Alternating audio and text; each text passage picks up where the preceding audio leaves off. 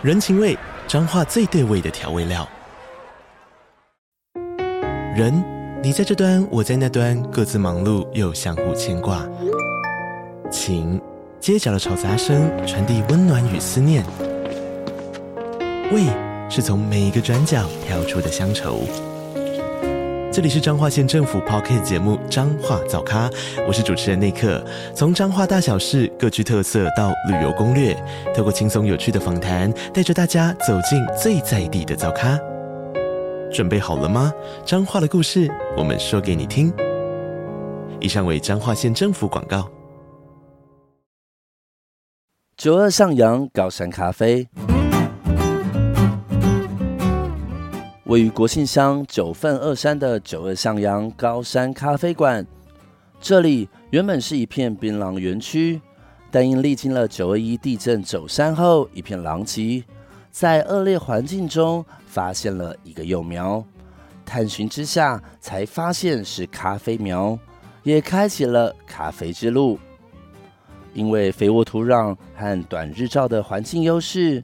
加上近二十年了解咖啡品种特性、后制技术等，让他从二零零八年开始便在台湾精品咖啡豆评鉴连续多年获奖。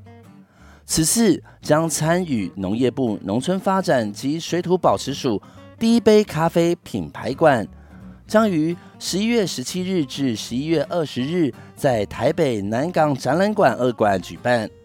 活动集结了台湾知名咖啡庄园及小农职人共同参与，将推出各种独家优惠及满额好礼，欢迎大家一起来闻香喝咖啡。更多活动资讯，请参考资讯栏链接或搜寻粉丝专业农村小童。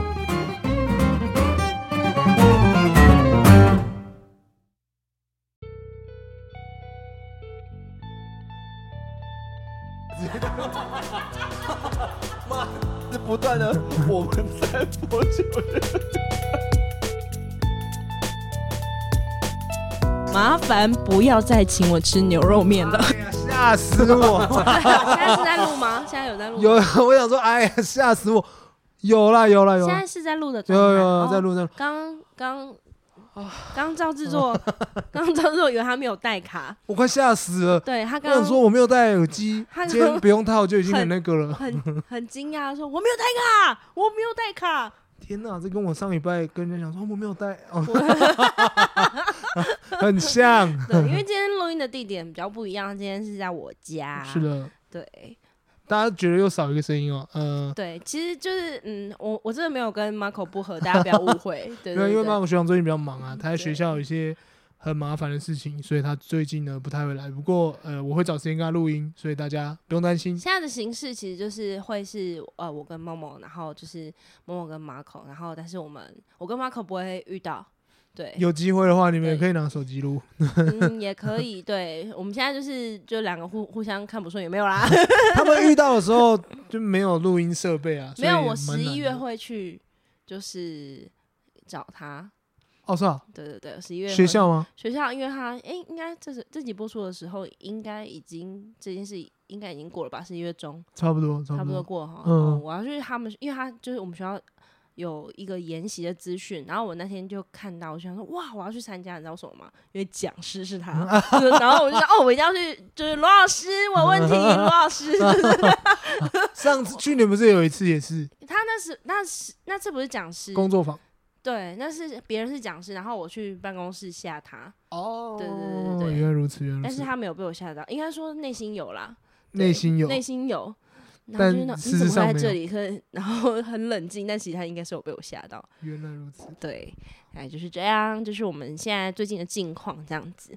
好的，那今天我们要讲的这本书叫做《我把好朋友惹哭了》。那副标题副标题是“不让好奇心侵犯隐私权”。嗯、呃，作者是来自也是台湾的吕淑敏，然后是 Loka 会的。那出版社是童梦馆。童梦馆，嗯。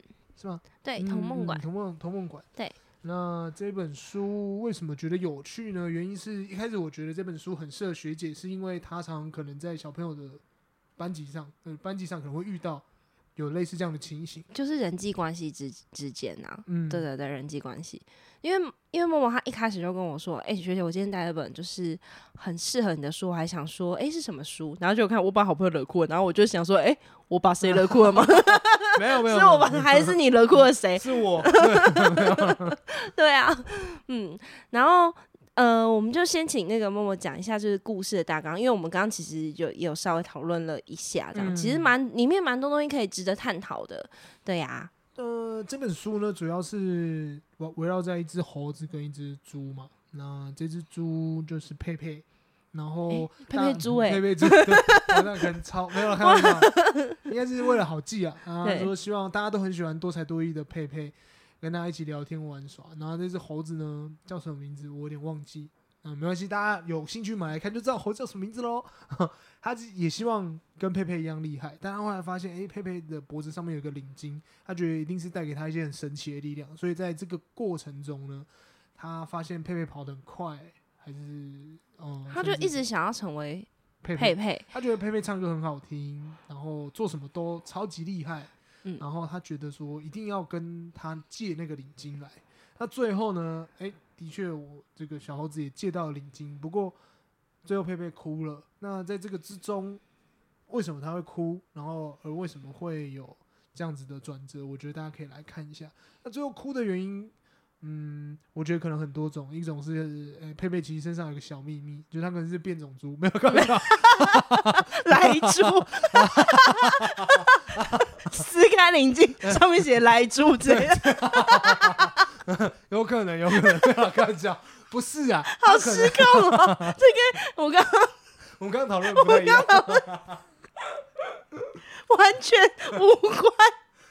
天哪！因为，但我觉得这是他的秘密哦，然后被发现了，所以，但这秘密是什么？我觉得大家可以去网上找找看这本《我把好朋友惹哭了》，直接。呃，搜寻就有，然后我觉得对小朋友来说也是一本还不错的读物。然后学姐家的那个 扫地机器人居然开始移动了，超恐怖！等我一下，我 我把它按掉，我把它拿出来的。是不是可以叫那个、啊？就是用，手机吗？还是用手机加？哎，用手机怎么用？哇，这比。变种猪还要 还要失控。我的那个扫地机器人的名字最一开始设定的是我老公前女友的名字，他有知道吗？就是叫伊娃去扫地这样。名字现在会冲了。对，嗯。后来我们可能觉得就是好像觉得这样嗯够了够了，觉得少够了，所以我们就换了一个名字这样。好，我们等下回去好了。我先看他们回去。在你的椅子的下面。好，回去了。太棒。好，继续。嗯、呃，我我自己觉得这本书就是，好喽。我自己觉得这本书就是，呃，如果运用在教学上面的话，它其实就是在讲讲说，当你跟你不小心把朋友的秘密。讲出来了之后，或者是人际关系的冲突的话，然后呃的一个情境啦，因为他最后也没有什么解决办法，他其实算是他停在那一页，他停在他把对方就是弄弄哭之后，猴子就是把他的领巾就是把猪的领巾拿走之后，然后他就哭了，然后他就说我该怎么办？他其实就是一个问号的结局这样子，对啊，然后我们刚刚就在讨论说。就是因为他其实是在有点算是说，猪他好像就是一直用这个领巾保护他的秘密，他身上的一个秘密，然后结果没想到，呃，猴子是在一个不经意的情况下把它拆开的。因为他一直觉得说是他身上那个领巾，然后他这个过程当中，然后又一直跟他说：“哎、欸，我可以要你身上领巾吗？”嗯、然后他就一直回答说：“哦，我明天可以带一条给你。”这样子，对对对对，对，因为他围绕在最后，最后推拉了蛮多次。对，然后他就是一直觉得说，为什么他不给我他身上现有的那条？所以他就是我此时此刻就好想要他身上的那一条，嗯、所以他就直接把它拿走，然后就揭开了，就是。呃，猪佩佩佩佩猪，他的 他的身上的这个秘密这样子，对，他就停在那个结局。对，那我们其实刚才有讨论到说，很想去去讨论其中的，就是说猴子他前面其实一直很很想成为佩佩，因为他一直觉得佩佩是一个很人缘很好，然后做事情事情都很擅长，所以他买了跟佩佩一样的鞋子，然后也就是可能佩佩画画很厉害之类的，他就会买，他就想要成为他啦。我们在讲成为别人这件事情，对，然后我们讨论到后来就是，嗯，就是某某就跟我说，他觉得成为别人，想要成为别人这件事情，通常应该都是，呃，以男女来讲。他认为，我认为好像女生在羡慕方面比较多，因为我可能在我身边的男生羡慕对方，通常只有一件事，就是他赚的比较好，钱比较多。那男生很，我觉得好像蛮肤浅，这这很肤浅，就是对方只要比较好，或者家里有钱，男生就会不由自主的就羡慕。那你有羡慕别人的经验吗？呃，蛮自由的，有哦，然后你是羡慕 自由的部分，那不一样，我觉得那不一样，那不一样，不是不是不一样，是因为一个是物质上，嗯，一个一个是实实际心理层面上，因为你富可敌国了，所以都是别人羡慕。我只觉得 好像不够自由，可是长大之后会觉得其实比较多是吴宗宪讲不知足了。哎，我们今天真的是很对，因为。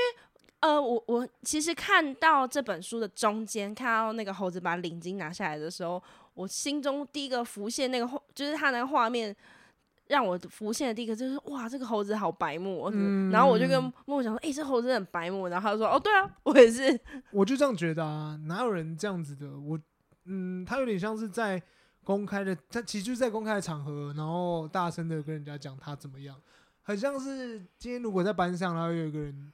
偷牵女生裙子这样，那也不算啊。我应该会在旁边 看一下什么颜色这样。我问他，问他说：“你看到吗？”我说：“我早就知道了，对吧？” 没有啦，有点像是今天有一个小朋友在路在班上，然后可能啊，比如说尿裤子，那个尿一点，然后你很大声跟人家讲，我觉得这件就很白烂。哦，对，就跟他说啊，尿裤子，然后怎么样子，或者是秃头，然后戴假发，然后被那个。掀起来的那种概念，呃、对他，他大概就是这个逻辑，你知道吗？他大概其实，呃，猪被揭发，大概就是这种很难堪的的过程这样子。嗯、然后，因为默默那时候，我觉得他讲的很好，他跟我说，哎、欸，他觉得猴子有一种心理的状态，就是他觉得，因为我就我就说，哎、欸，他是不是其实有点嫉妒，就是就是。佩佩，然后他说没有，他觉得他是羡慕，再加上自卑，自卑，嗯、然后所衍生的嫉妒心。然后我们两个就开始在思考说，哎，有没有这样子的人生经验？比如说自己的秘密被别人揭发，嗯，还是什么？我会这样讲，是因为男生比较多这样的心情，但我不太清楚女生。男生蛮常，我身边遇到蛮常都是觉得哇，怎么办？赚不到钱，然后觉得哇，你现在这样很稳定，可是我现在这样什么都没有，然后都一切以钱来衡量，好像比较这个叫什么直观吗？就是大概知道钱多少，但我不知道女生的状态。那因为我遇到学姐的朋友，有一些都是比较羡慕状态的，就是说啊，你的状态怎么样？你状态怎么样？我觉得可能两个是一样的，可是那个比较会哦，你这部分其实是在探讨说，就是。呃，关于嫉妒跟羡慕这件事情嘛，对，对不对？就是关于哦，对，的确，他他刚刚如果是以这这个面向来讲的话，我觉得，因为我们刚刚在讲过往经历，其实我觉得我我自己好像真的身边会有这一些朋友，就是、哦，真的会有，对，因为应该是说我我很容易遗忘，但是我很常需要别人来帮我，就是回忆，所以我刚刚就是第一个问问我说，哎，我遇过这样子，就是有嫉妒心的。就是朋友嘛，还是什么的，然后他就马上讲到，他就马上给我一个答案，然后他他也也告诉我说他为什么会选这本书的原因，嗯，就是其实这件事情，就是我们其实某一次就是有我们某一次就是有录一本书哦，对对，然后那时候其实是找了我一个朋友来，因为他其实还蛮想要，但我应该要怎么说，他蛮想要，呃，他可能有点想要告诉。大家，或是他想要有一个这样的经验，然后可以跟我觉得比较像是跟学姐的朋友有一个连接，然后甚至他羡慕学姐有这样的朋友，然后所以他或者是说他很想要也也有这个经验，想要说他他他来呃一起跟我们录节目这样子。那我自己那时候跟他的认识会觉得说，哎、欸，她感觉应该算是一个有内涵的人。对，然后或者是说应该可以讲出一些东西的人，然后所以我我我就请他一起来讲一本书，然后那本那那集其实后来最后没有上，因为那一集的状况真的是出乎完全出乎我意料之外。因为我们我觉得那集比较像是我们尝试着把这个圈圈缩小，可是他一直往另外的地方跑，然后到最后没有讨论到绘本，我们觉得好像不是这么有，就感觉好像不是那么稳了，而且那是还蛮前期的时候。对，而且那时候其实我们找的那一本绘本，其实我觉得那个主主角的状态很像他，可是他就是一直不承认，他用了另外一个方式，然后他很想要呃伪装自己，他想告诉大家我已经破茧而出，对，我然后会会觉得我没有我没有这样子，或者是他觉得他自己就是现在跟别人不一样，可是其实。到最后，我们录完自己三个在检讨，就发现他就是默默就跟我说，他其实那个壳很薄，嗯，就是他想要武装自己的，他很怕被戳破，所以他其实一直在防卫，就是会跟他原本侃侃而谈的状态差很多。哦，他拿上麦克风完全不一样。然后到那天，其实我觉得录音都还好，其实让我比较不舒服的是，他那时候。看到 Marco 跟默默的时候，我们三个就是很日常的在对话，然后吃饭，然后他就说：“为什么你的朋友可以这么聪明？”然后还他就觉得就是，他说：“听到你朋友用筷子。”对，就是他就会觉得说：“为什么我身边可以有这样子的朋友？”可是其实对我来讲，这是一个很日常的事情。哦，对啊，就是我们很正常的聊天，我们也没有很刻意。而且他那天还讲 Marco，就是他觉得他很，他好像说他的服装。他说他一切都 perfect，everything。他他他他就说 他一切都是有在想好，他连今天的穿搭。其实我觉得，我觉得我觉得有，但是没有你讲那么夸张。对他 他他把他他会让我觉得他把呃 Marco 讲到是一个很有很有心机的人，不太会讲哎，就是走在路上会每天都会拍今日我最美那种。对。啊，他是有机会啦。就是我觉得他会想自己要穿什么，可是他没有到，就是一定要在镜子前面，然后就说今天这件好吗？今天这件好吗？那种感觉。这样子。学长只有一个习惯，就是他早上起来一定要提早起床，因为因为他要大便。对，这是他秘密吗？没有，对不起。他常讲过，他常讲过。我把他领巾拉开了。因为他常讲过，因为这是他的 routine，他一定要这样做。对啊。但他其他他还好，但但的确他衣柜。有很漂亮的衣服，他也很注重他打扮，可是真的没有像他讲的，真的没有像他讲那，然后他就一直觉得，为什么我有可以有这么聪明的朋友，或者说很有想法的朋友，就是我我觉得其实跟他的就是人生经历可能有关系啊，因为他可能身边就是没有这样子的人，是是是，然后所以因为默默他那天那时候就跟我讲说，他觉得他当时，因为他他其实很问号，为什么会跟这个人就是有一阵子这么要好，对，对嗯、就是很奇怪，很像是。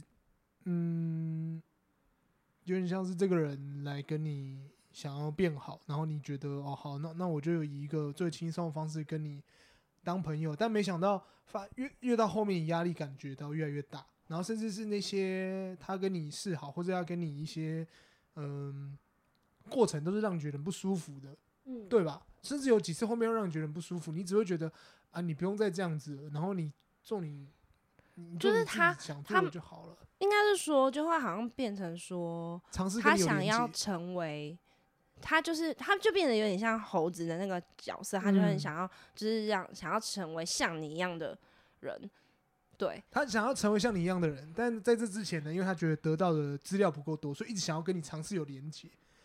可是你觉得你你到最后觉得很烦了吧？你只觉得我后来就觉得那个状态很不舒服，这样子。然后到最后录音，其实就是完全看清楚这个人的。嗯，我觉得那次的录音对我对我来讲还蛮蛮可贵。虽然最后没有上，但是对我人生来讲，就觉得说哦，我终于看清楚这个人他的目的是什么。然后很妙的是，刚才默默就有说，他觉得哦，他就是他觉得他跟 Marco 就是那个猪的那个。对啊，我们就是领巾啊，我不懂。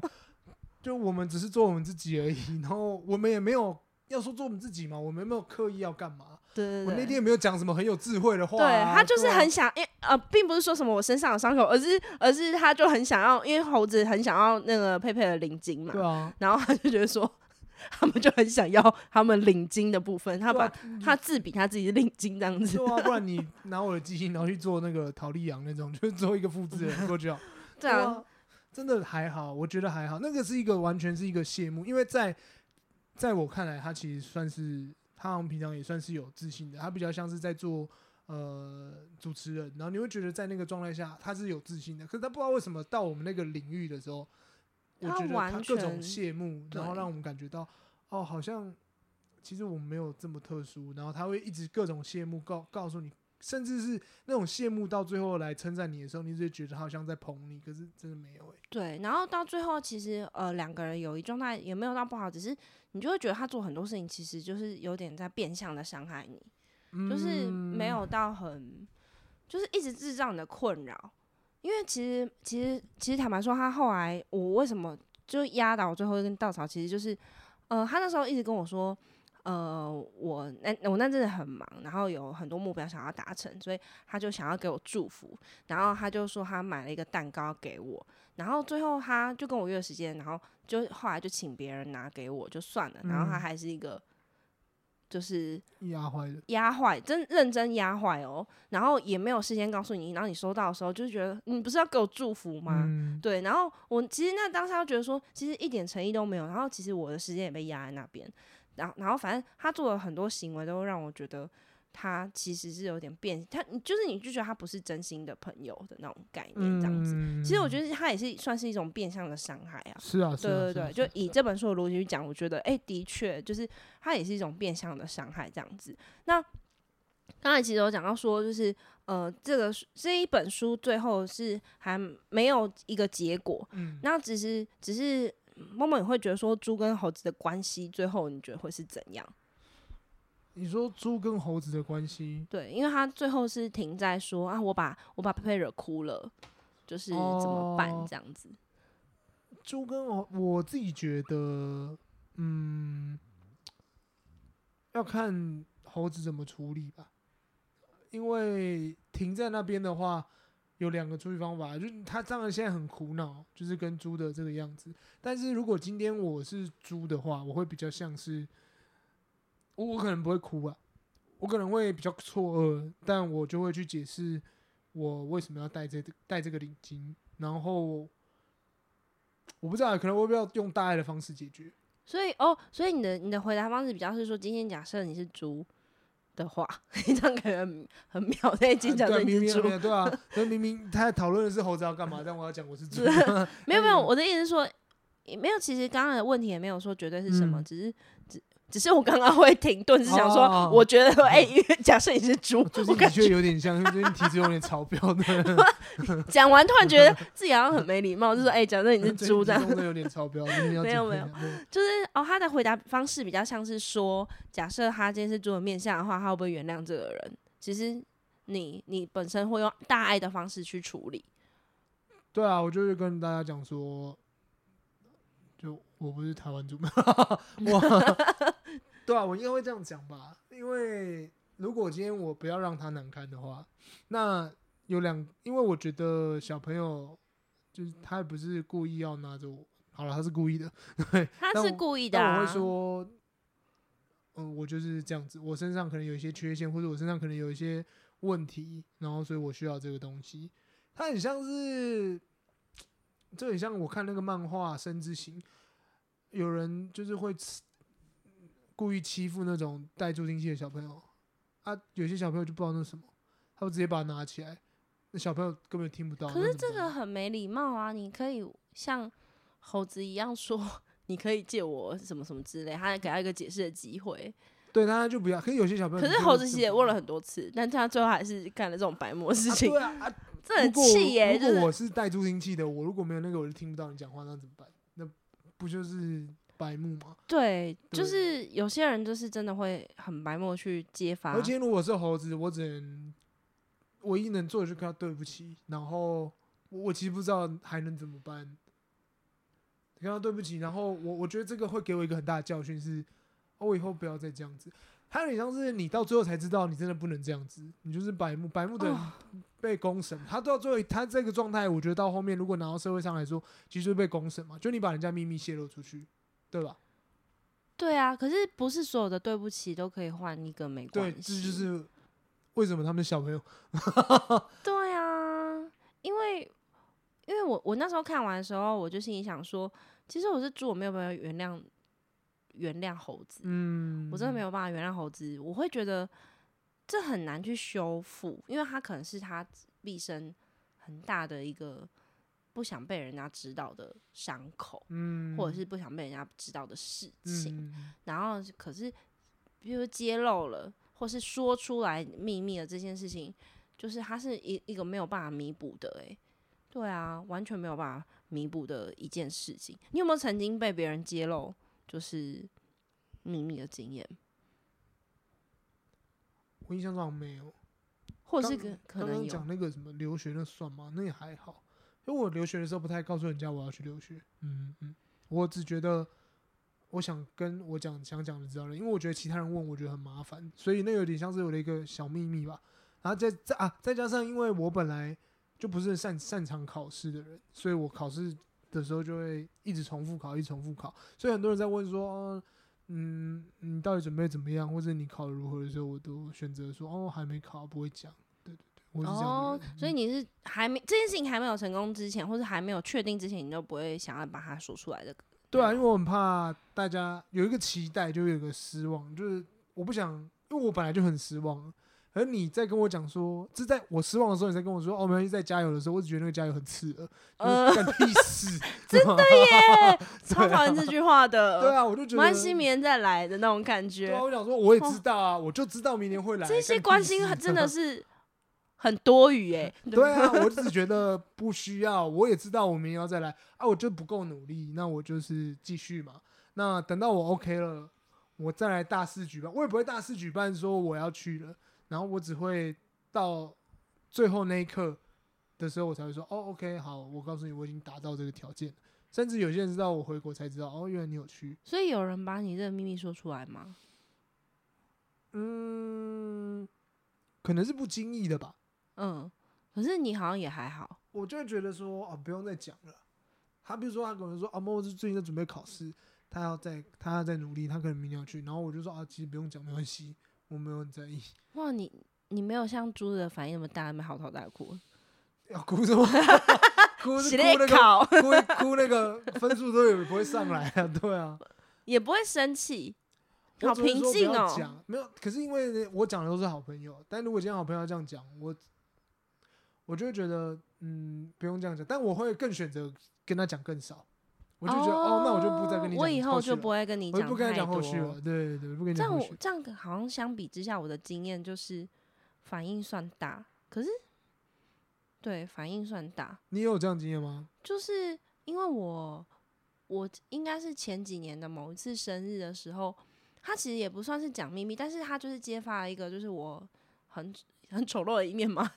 因为我生日的时候，就是大家在 Facebook 应该。现在正在听节目的人，还有人在使用 Facebook 吧？对不对？然后就是大家会在上面留言，就是祝你生日快乐这样子。结果我有一个朋友，就是把我一张很丑、真真心很丑的照片，他就贴在就是就是我的版面上面，然后就祝我生日快乐这样子。我很生气耶。然后就是几乎是要绝交的那种，嗯，对。然后我我是觉得为什么要这样对我？我那时候的心情其实可以可以就是跟呃这本书的佩佩一样，就是觉得说很很难过，因为我真真正的朋友都不会想要去这样子伤害，我会觉得这是一种伤害，对啊，因为这是这就是每个人都希望生日当天是开开心心、漂漂亮亮的，对。可是啊，我我就呃，可是对方觉得我反应很大。可啊，我觉得对方其实觉得我反应哦，他完全不知道这是你的点。应该说他可能会觉得对不起，可是有些人你知道，有些人会觉得说，我已经跟你讲对不起啦，不然你还想怎样？这就很白目啊！啊，这个就有点像更小灯熊，就觉得说，对他最后其实是更小灯熊，因为我其实他跟我他有跟我道歉，但是我没有读他讯息，谁想读？因为你懂吗？好像你讲没对不起还是任何话，我一定要给你一个回应，然后我就会觉得说我是受伤的人，为什么我还要去安抚你？嗯，这很奇怪，这是一个很奇怪的逻辑。然后所以我就是没有读，我没有读之后，他其实就有点更小灯 s 他就直接就是可能比如说开始在 IG 的那种现实动态上面写说，我从此跟你恩断义绝什么什么之类的。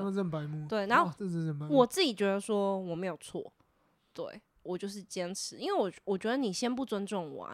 因为我觉得很多事情就是，就是扣紧一件事情就是尊重，嗯，就是就像这本书也是啊，就是他虽然就是在讲说，呃，隐私权啊，或是秘密啊，可是我觉得他他其实就是在讲尊重这件事情。对啊，我一直觉得尊重是很重要的事情。今天他如果不尊重你任何事情，他其实本来是觉得说要给你一个惊喜，可是我不觉得是惊喜吧。他比较像是，如果今天我要这样做，我可能单纯把照片传给你，我会传在群聊，哎、啊，不是不是。我跟你的对话里面，嗯、然后跟你讲生日快乐。然后如果今天你觉得很好笑，嗯、你就说，我就说，哎，那我这这个想 po，对，还是你要 po 还是怎么样？就是你还是会去想一下对。我只会问说对方说，哎，要不要这样做？今天如果你尺度够或者怎么样，那我觉得哦好，那我们可以做啊。嗯？是啊。然后我我我其实那次的经验就是就是会跟就是这本书的佩佩一样，就是有点受伤这样子。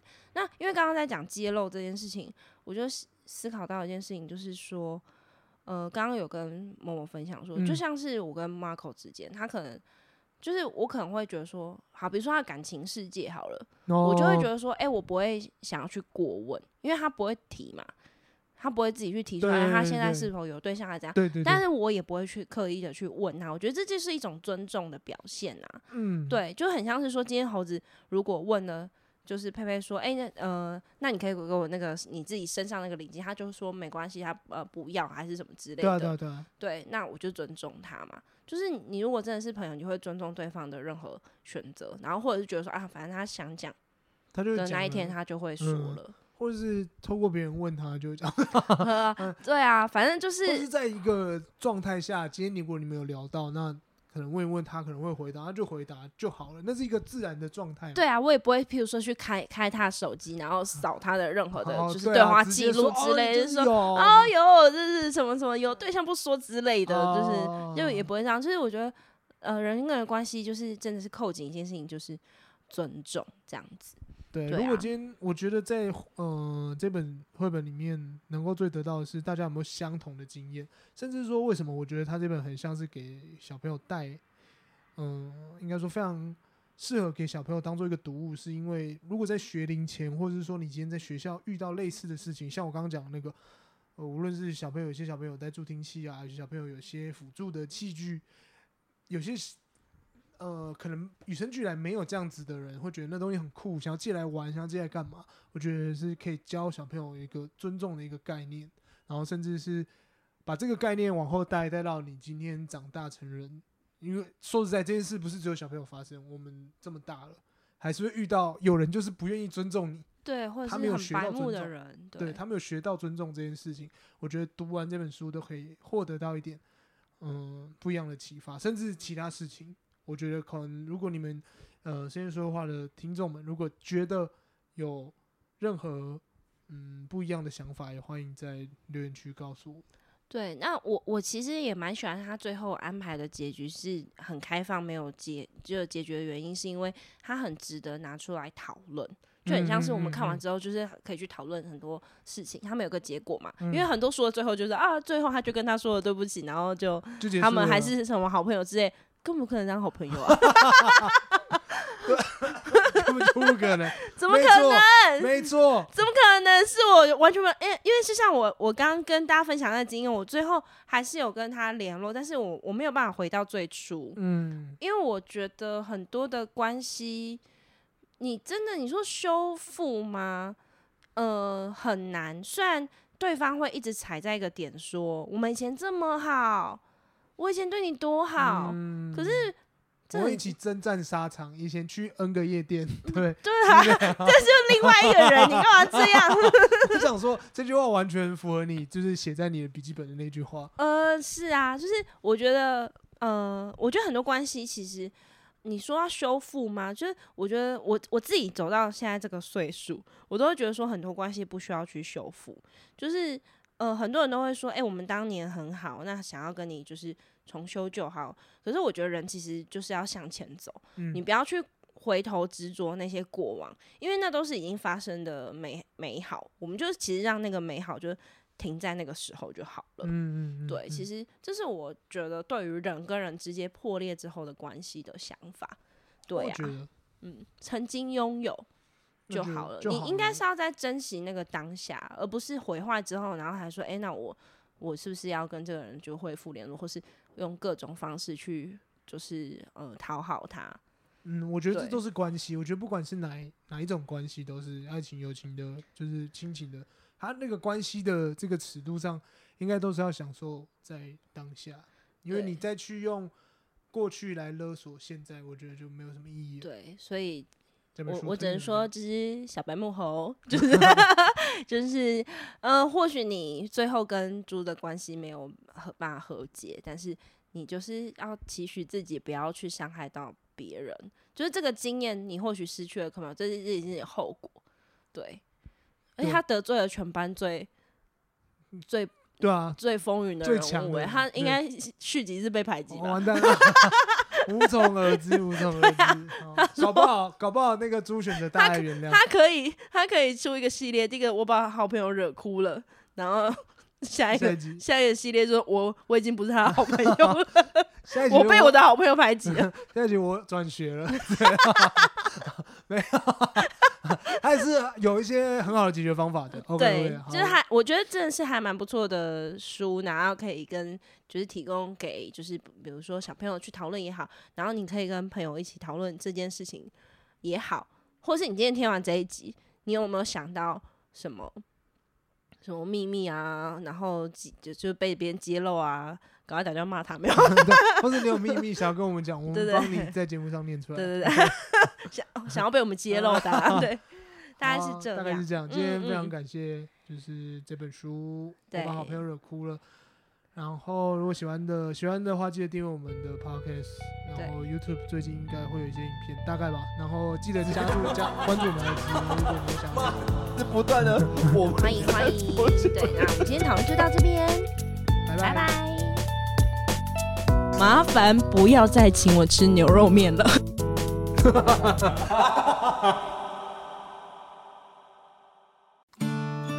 啧啧募资十二种濒临动物与农民的栖地共享计划，为支持野生动物的生存与农民的生计，邀请您一起支持这十二位农民与农业部农村发展及水土保持署南投分署共同推出的台湾十二生肖礼盒。礼盒内有十二份对应七地生产农产与加工品，并且具有产销履历、有机或绿保认证。全台第一家友善石虎农村直贩所的集缘所所推出的绿椒米松饼粉，来自嘉义梅山的瑞丰村自家生产的茶叶，采用友善管理的方式。也透过推广，让更多人知道他们富裕山麻雀的努力，认同保护环境的理念。云林古坑的古风咖啡，使用有机肥料的无农药及友善环境的栽培法。因蓝富贤也时常于园区出没，为了这些教课，特地保留一片竹林，也作为蓝富贤的栖息地。